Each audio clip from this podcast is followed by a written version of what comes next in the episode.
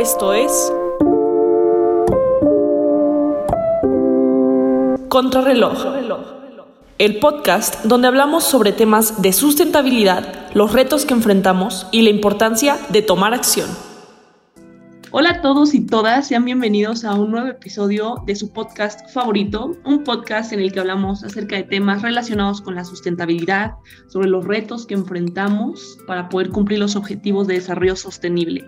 El día de hoy les habla Ana Paula Martínez, una de las cinco locutoras, y me encuentro con Monse y con Vicky. Monse, ¿cómo estás? Hola Ana Paula, muy bien. ¿Y tú cómo estás, Vicky? bien, bien eh, intrigada por, por, el tema que vamos a tocar el día de hoy. Perfecto. Y bueno, pues em, justamente el tema que se va a tocar hoy tiene que ver con la contaminación marina, específicamente acerca de las consecuencias que tiene la industria pesquera en los océanos. Y pues bueno, investigando por ahí, la verdad es que yo vi que la situación es crítica. Hemos llegado a un punto en el cual por ahí una investigación de National Geographic decía que más del 55% de la superficie oceánica ya está cubierta por la pesca industrial. Entonces, bueno, creo que nos enfrentamos contra un problema muy grande, ¿no? ¿Tú qué piensas de esto, Monse? Sí, realmente es gigantesco. De hecho, pues la contaminación más grande en los ecosistemas marinos se debe a la pesca más que a los popotes, ¿no? o que otra cosa es más por las redes, por los sistemas de pesca, bueno, las herramientas de pesca, ahí es donde pues caen en el mar y esto no solamente afecta a los animales pequeños como a los peces, ¿no? Sino también afecta a los animales más grandes como tiburones, a las ballenas, pues porque estamos hablando de herramientas grandes, ¿no? Estamos hablando de pescas grandes que están hechas para pescar millones de, peces. Entonces, pues está muy mal realmente y creo que es un tema del que nunca se habla, ¿no? O sea, siempre es como de, no, no consumas popotes, pero nunca se habla de no consumas pescados, ¿no? Para ayudar. Y creo que tiene sentido, ¿no? En cierta parte, porque pues o sea, ¿cómo ayudar a un ecosistema marino?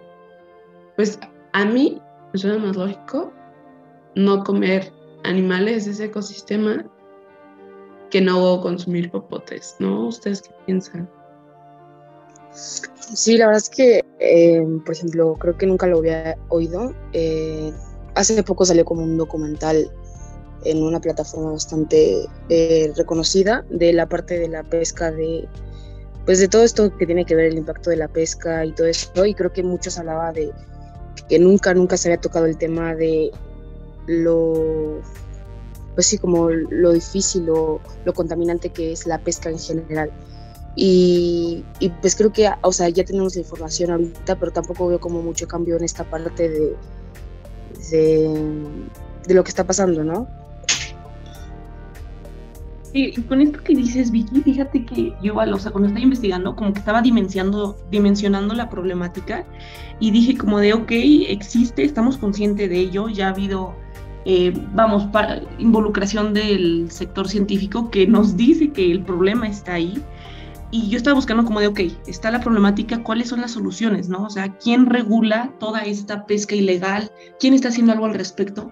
Y pues justamente sí me aparecieron por ahí varias organizaciones que trabajan en conjunto de los gobiernos de los países, pero creo que realmente el problema radica en que hay bastante parte de, de, las aguas de alta mar que no son de nadie, o sea, estas no, no son parte de ningún gobierno, entonces es ahí cuando los países pues dicen, ok, yo no soy, eh, este territorio no es mío, entonces tengo derecho a sobreexplotar las especies que están ahí. Y es justamente lo que está pasando. O sea, hoy en día podemos ver, si te metes a las estadísticas, por ejemplo, por ahí igual en otro informe de Greenpeace decían que en 2015 se estimaba que 33% de todas las poblaciones de peces ya estaban siendo sobreexplotadas y que solo un 7% podía considerarse infraexplotado.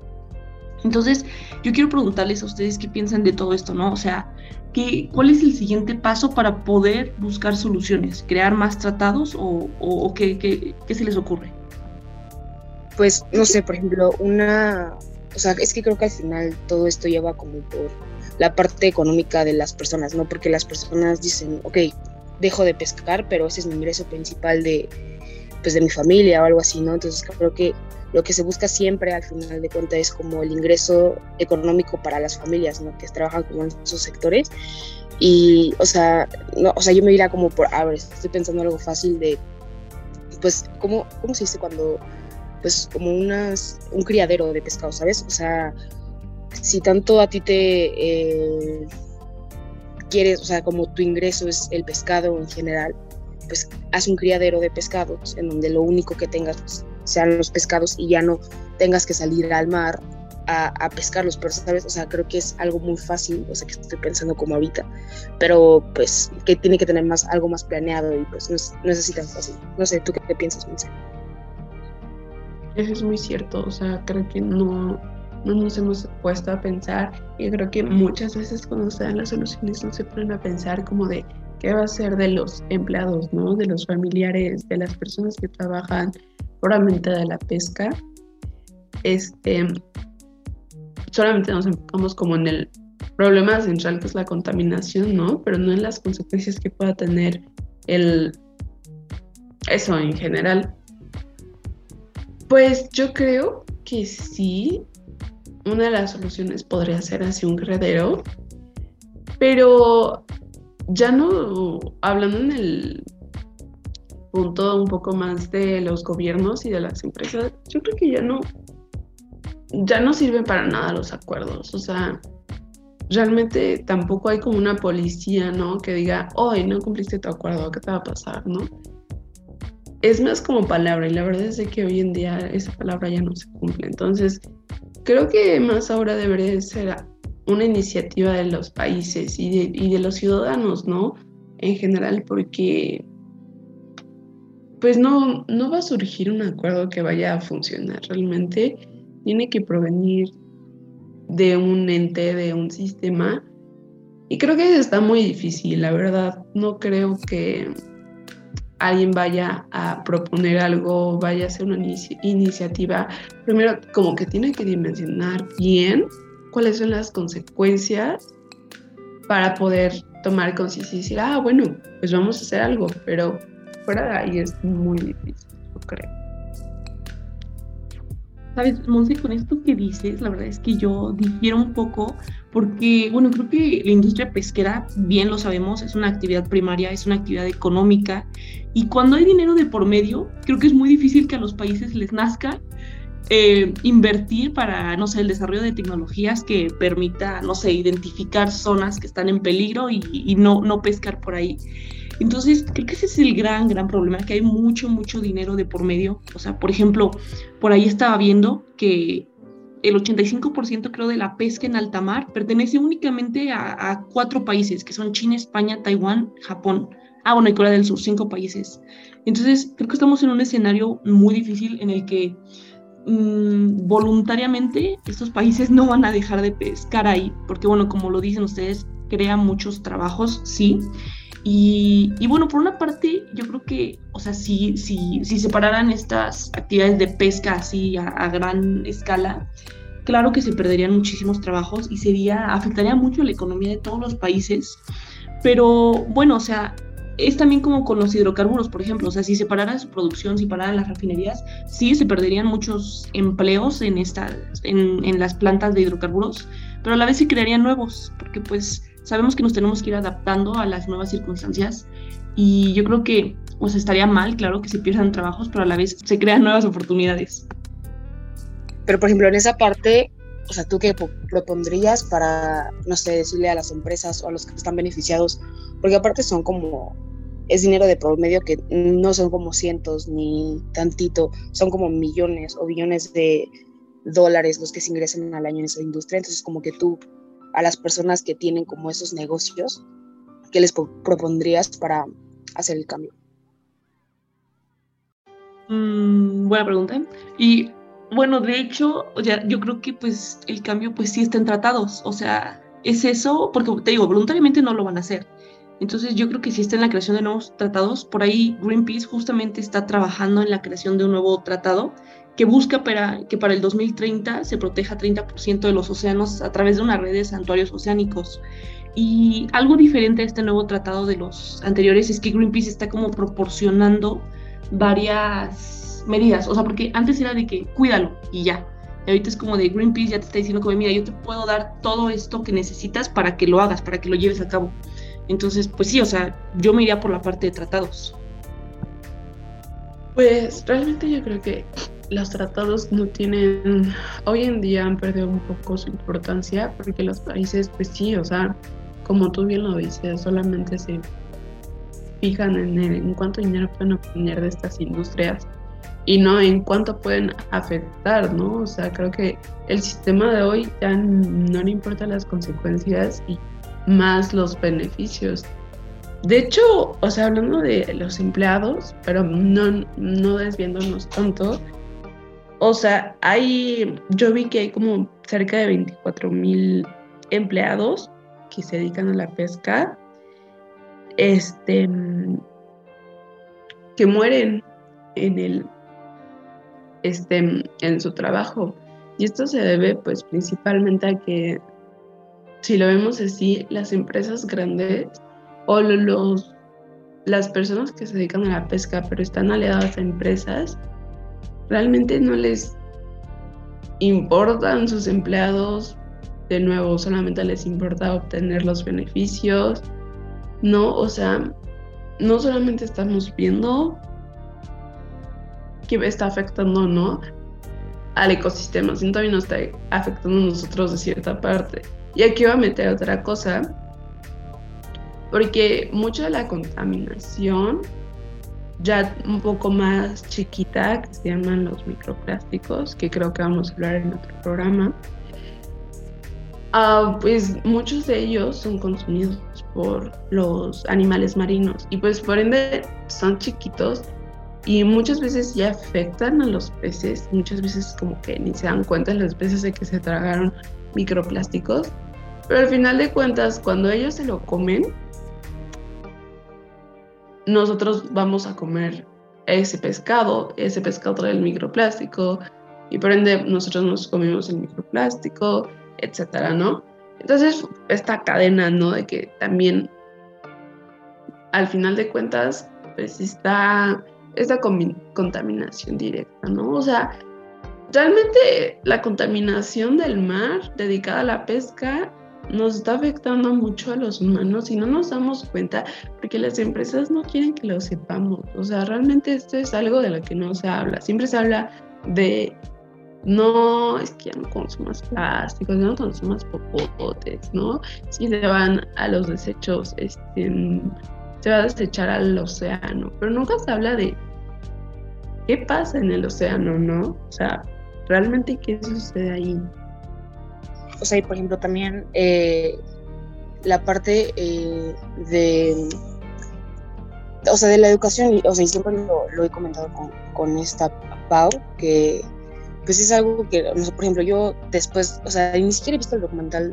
eh, que salió hace como dos años, pero, o sea, me acuerdo que fue una tendencia brutal en el que decían como, vean cómo desde, y como dices, la cadena empieza desde que la pesca hasta que los microplásticos terminan en los peces y terminan en nuestro cuerpo y así, o sea, es un ciclo eh, bastante pues feo porque al final nos afecta a todos y ni siquiera sabemos lo que estamos consumiendo en los pescados porque pues nunca se ha hablado y nunca se ha cuestionado el dónde provienen y cómo es que se cómo es que se pescan esos peces, ¿no? Sí, sí, totalmente de acuerdo contigo, Vicky. Y por ahí, Monse, tocaste un, un, punto muy importante. Por ahí revelaste la pregunta detonadora de este episodio, que es cómo nos afecta a nosotros, los ciudadanos, la contaminación marina en nuestra vida diaria. Entonces, bueno, quédense para poder escuchar lo que dijo nuestra audiencia Recuerden que si quieren formar parte de los episodios, poder interactuar, síganos en redes sociales. En Instagram estamos como contra-reloj-sem. Y aquí es cuando subimos las preguntas detonadoras en historias, donde les pedimos su opinión para que la podamos decir en los episodios y así poder interactuar con ustedes. Entonces veamos qué respondió nuestra audiencia.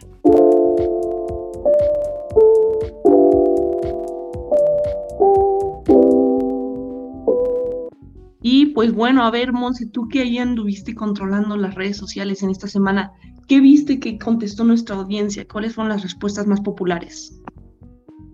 Pues los más populares, muchos desviaron del tema y hablaron un poco de los efectos indirectos, ¿no? O sea, ¿a qué nos referimos con indirecto, no? Pues lo que pasa en el océano, ¿cómo nos afecta directamente ¿no? O sea, yo que no vivo en las costas, ¿cómo esto me puede afectar? Pues muchos de ellos contestaron de otras formas erróneas, pero otros no. Una de esas respuestas un poco más acertadas fue esto de los microplásticos, del consumo directo de nosotros, de nosotras las personas, de lo que está allá. Este, pues muchos de los animalitos bien pues contraen estos microplásticos, como ya había dicho, y pues sucede esto. De hecho, hace poco encontraron por primera vez, si no mal recuerdo, en un feto o en una placenta que contenían microplásticos. Es la primera vez en la historia que encuentran eso. Igual encontraron en otra persona que traía en los pulmones microplásticos. Bueno, pero eso es más por el aire, ¿no? Y así, o sea, realmente nos está afectando muchísimo. ¿Y cómo microplástico nos puede afectar? Uy, no, o sea, eso es para otro capítulo. Pero también, fíjense que en la contaminación marina también pues entran los derrames de petróleo, muchos contestaron eso, pero ahorita enfocándonos un poco más en la pesca marina, pues realmente si no tenemos este si todos estos animales estamos consumiendo, porque, ojo, no todos los animales que se encuentran en el mar son comestibles, ¿no? O sea, tienen que pasar por varios filtros porque algunos de ellos se encuentran, no se encuentran en condiciones para ser comestibles y los que son están ya casi en peligro de extinción, o sea, realmente, qué barbaridad, ¿qué estamos haciendo nosotros? Estamos no, no solo nos basta con acabarnos la tierra, sino también nos vemos con el mar. Después, ¿qué va a seguir? El, el, los planetas, los demás planetas o cómo? ¿Ustedes qué piensan? Sí, o sea, por ejemplo, otra de las respuestas que vi fue eh, la consecuencia, como ahorita lo decías, del petróleo, pero la parte, por ejemplo, de los arrecifes, eh, la destrucción de los arrecifes o el ecosistema marino. Y creo que eh, como que lo querías tocar un poco un tema aparte, pero creo que es muy importante ver que tan siquiera igual los efectos que no a nosotros como humanos nos afectan, valga la redundancia, de manera directa, creo que sí tienen como mucho peso en esta parte de, pues de, lo que nos afecta, ¿no? O sea, creo que... Em, aunque, no, aunque nosotros no vivamos en el mar o aunque nosotros no estemos en contacto directo con el mar, creo que al final el ciclo como que se tiene como de vida, por decirlo así, con, entre nosotros y, con, y el mar, ya sea el mar, ya sea lagos, ya sea lagunas, todo eso, eh, creo que al final tiene como muchos efectos eh, para nosotros, ¿no? Porque eh, pues al principio serán como los arrecifes y así, pero al final van a ser, por ejemplo, va a haber un momento en que de tanto que no hay arrecifes, pues ya no hay peces, ¿no? Entonces, punto que ya sería o saber viéndolo como de una manera muy fácil, ya no hay como peces, ni que no nos podamos como por ejemplo contaminar con los microplásticos, pero pues ya no va a haber peces que, que nos haya, o sea, que nos puedan nutrir con los nutrientes que se necesitan o, o tan siquiera como pues en el ciclo de la vida va a ver afectado algo, ¿no? Porque siempre que se altera algo entre pues algún factor dentro de nuestra vida, pues a la larga siempre va a haber como otros factores que salgan. Y creo que también es un tema muy importante el ver eh, no solamente como egoístamente la parte de nosotros, sino también la parte del ambiente y el ecosistema de, de las especies marinas, ¿no? Sí, Vicky, ¿sabes qué? No pudiste haber dicho mejor, por ahí ocupaste una palabra que me gustó mucho, que un ciclo. O sea, creo que relacionado con esta pregunta de cómo nos afecta a los ciudadanos la contaminación marina, creo que se nos está olvidando la fuerte dependencia que existe entre los ecosistemas y entre nosotros. O sea, realmente nosotros necesitamos todo lo que los ecosistemas nos brindan para poder vivir, ya que pues al nosotros estar contaminando los océanos en esta pesca industrial, pues bueno, se está alterando el ecosistema, ciertamente, estamos destruyendo flora, fauna y estamos quitando este equilibrio ecológico. Y creo que bueno, las consecuencias directas hacia nosotras, hacia nosotros los ciudadanos, son bastante claras, ya que pues este equilibrio ecológico que existe en los ecosistemas que no son sobreexplotados involucra la regulación del clima, el control de la erosión, la regulación de la temperatura y pues al llegar un agente externo, en este caso la actividad humana, y empezar a, a quitar este equilibrio ecológico, las consecuencias van directas para nosotros, pues lo podemos ver con las consecuencias del cambio climático. Todo eso lo estamos sufriendo nosotros y se ve reflejado en el aumento de precios del pescado, por ejemplo, o también en el, pues sí, en el aumento de la temperatura, ¿no? O sea, ahorita no sé cómo les, a ustedes les parezca, pero el calor está que no se soporta. Entonces, sí, creo que directamente nosotros los ciudadanos ya estamos sufriendo las consecuencias, pero creo que seguimos con esta venda en los ojos, ¿no? Negándonos a ver que, pues de cierta manera somos responsables de todo esto que está pasando. Sí, exacto. O sea, algo que a mí me realmente me enoja mucho es que las personas responsabilicen a las empresas, a las organizaciones. Y yo bien entiendo que pues sí, estas, estos sistemas alimentan o contribuyen con un 90, un 80% de la contaminación, pero al final de cuentas, quien, quienes somos partes de las empresas, quienes les damos dinero a estos sistemas, somos nosotros, ¿no? Y ya es hora de tomar las riendas, ¿no? De, de decir, cierto, o sea, yo también soy parte de este planeta, no solamente otras personas, también tengo yo que hacerme cargo de mis, de mis responsabilidades y es por eso que a lo mejor voy a ver cómo puedo consumir más responsable, reducir mi consumo o qué puedo hacer, ¿no? O sea, yo no viviendo en las costas, ¿cómo puedo ayudar a que ya no haya tanta contaminación marina? Bueno, voy a optar por una forma de, ajá, un consumo más responsable, ¿no?